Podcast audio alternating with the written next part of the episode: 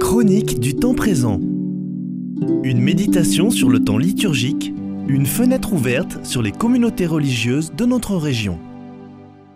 Nous savons que Jésus, en apparaissant à Sainte Marguerite Marie à la côte, lui a demandé, entre autres, d'inciter le roi Louis XIV à mettre le Sacré-Cœur sur son drapeau, ce que celui-ci n'a pas fait pour le malheur de la France.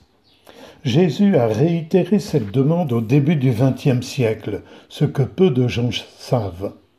Il s'est adressé à Claire Ferchaud, une jeune fille des Deux-Sèvres, à la limite de la Vendée et du Maine-et-Loire. C'est une fille de la campagne qui avait une grande dévotion au Sacré-Cœur de Jésus. En 1916, Jésus lui confie une mission peu commune, celle d'aller trouver le président de la République d'alors, Raymond Poincaré, et de lui demander de mettre le Sacré-Cœur sur le drapeau français. N'oublions pas que nous sommes en pleine guerre et que la loi de séparation de l'Église et de l'État ne date que d'une dizaine d'années. Jésus dit à Claire, S'il le fait, je chasserai tous les ennemis de la France.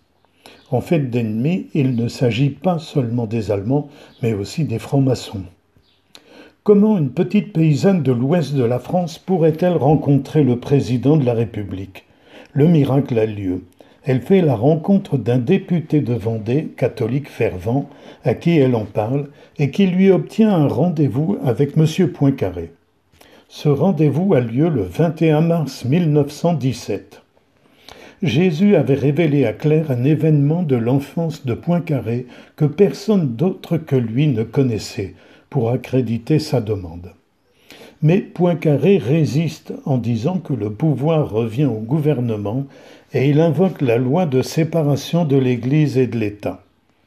Il promet quand même d'essayer de faire quelque chose, mais finalement, il ne fait rien.